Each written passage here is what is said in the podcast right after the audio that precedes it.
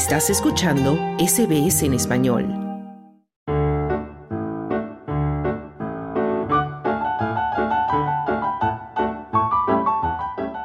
Y en SBS Audio Fin de Semana ya llegamos al tiempo de las noticias positivas y ya se encuentra con nosotros Claudio Vázquez. Claudio, ¿cómo estás? Muy bien, Carlos.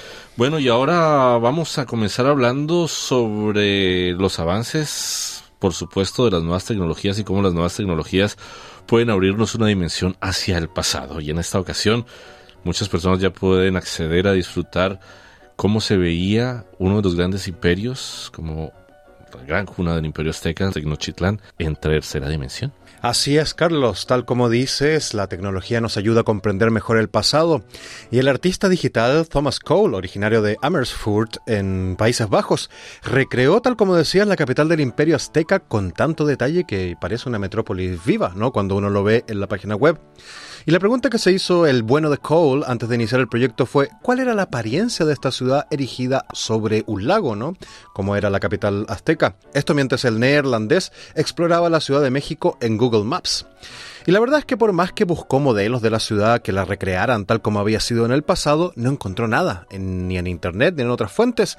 Así que se puso manos a la obra y optó por recrearlas él mismo con un software de código abierto y lo hizo en sus tiempos libres y se demoró un año y medio basándose en fuentes históricas y arqueológicas, así como también en el conocimiento de muchas otras personas. Y recreó Tenochtitlan en su época de esplendor en un modelo en tres dimensiones. Cole le dijo al portal Wired en español, mi interés crecía conforme exploraba los mapas de Ciudad de México. En primer lugar, soy originario de Europa, donde apenas aprendemos sobre los nativos americanos y las civilizaciones precolombinas. Nos enseñan que era gente muy primitiva, pero conforme aprendía más sobre la capital mexica, parecía que no solo era una ciudad muy grande y organizada, sino también una de las más grandes del mundo. Y esto me desconcertaba. Entonces comencé a leer de manera constante y a profundizar en el tema. Pero no podía encontrar imágenes que saciaran mi curiosidad para ver cómo se veía exactamente la gran Tenochtitlán en ese punto de la historia. Así que así Cole se puso a realizar este proyecto impulsado por el deseo de satisfacer su propia curiosidad.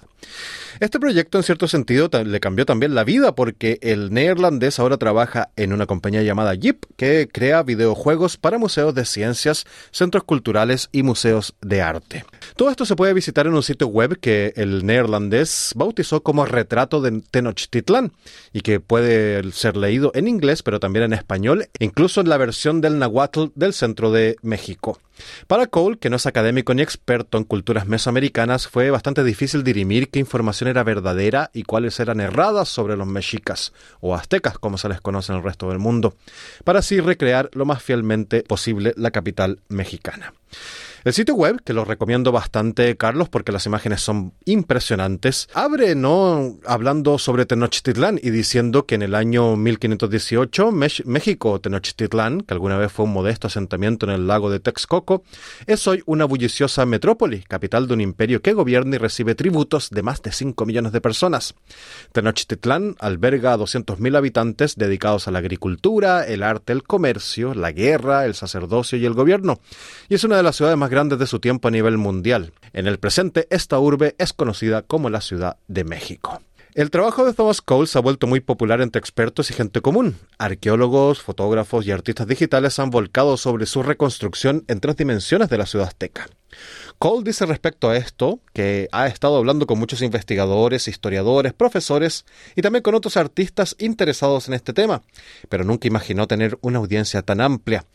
Y recordemos, Carlos, que la ciudad de Tenochtitlán fue construida donde hoy se asenta la Ciudad de México, y las piedras de los templos derribados fueron reutilizadas tras la conquista española.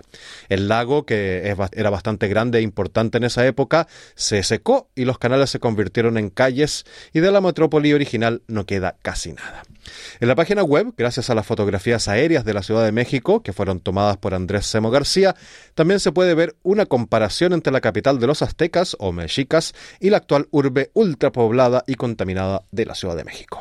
Finalizamos diciendo que Cole nunca ha viajado a México solo en su imaginación, pero espera pronto visitar el lugar que con tanto trabajo y satisfacción ha logrado recrear en 3D. Pero para los amantes de la historia, de la cultura, o simplemente aquellos curiosos que quieren ver cómo era la impresionante ciudad de Tenochtitlán, o para aquellos descendientes de Montezuma como tú, Carlos, ya está esta página web que, vuelvo a decir, la recomiendo y lo recuerdo que la, la pueden buscar en la web que se llama Un retrato de Tenochtitlán y ahí podrán admirar el gran trabajo de Cole. Fantástico el servicio de las nuevas tecnologías a la historia y que nos lleva también a reconocer lo que sucedió hace cientos de años atrás.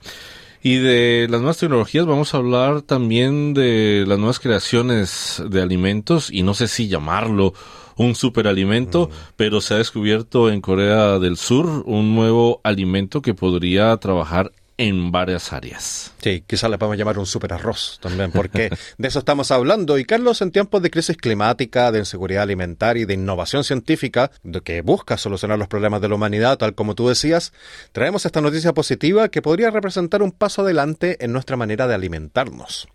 Científicos surcoreanos crearon un nuevo tipo de alimento híbrido que mezcla arroz y células de res. Y que no nos confundamos, no es un steak de vaca con una guarnición de, de arroz blanco, porque eso ya está inventado.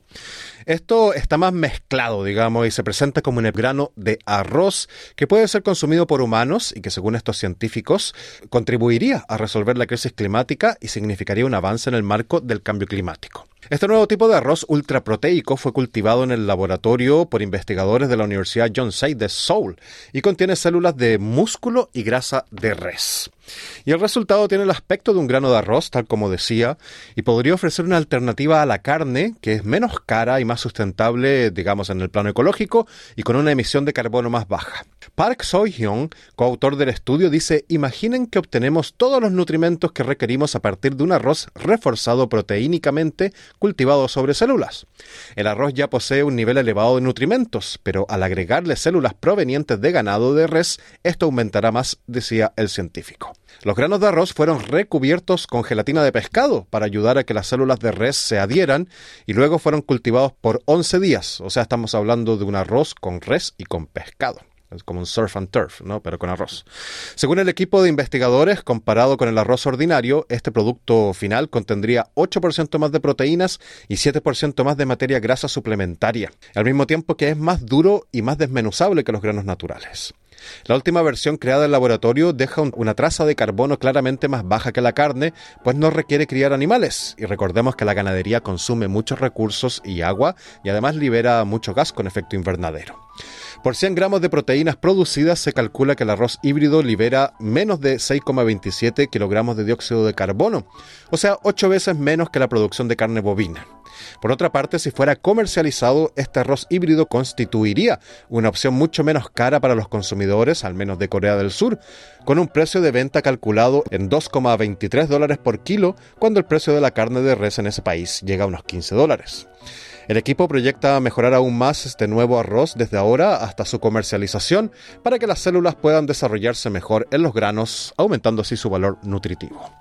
Así que Carlos, aquí vemos cómo las proyecciones sobre el futuro, ¿no? que se hacían en las películas de ficción, en donde los astronautas no consumían una pasta que contenía todos los alimentos, que no se veía muy necesariamente muy deliciosa, ya se están haciendo realidad con este arroz que contiene proteínas de carne y gelatina de pescado, lista para ser consumida. Algo que a ti, un sibarita de primer nivel, no sé si te llegaría a gustar o no, habrá que probarlo, ¿no? Habrá que probarlo, pero no se habla en el estudio todavía de el sabor que tiene este super alimento. Bueno, ahí está también una ventana que abre muchas oportunidades, no solo para la alimentación, sino también, como bien indicabas, este momento que vivimos de cambio climático y el impacto que tiene todo lo que hace el ser humano cuando se dedica a criar ganado, más los cultivos agrícolas. Así es, Carlos.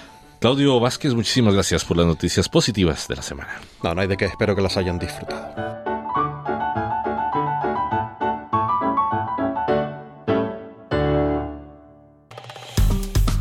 Dale un like, comparte, comenta. Sigue a SBS Spanish en Facebook.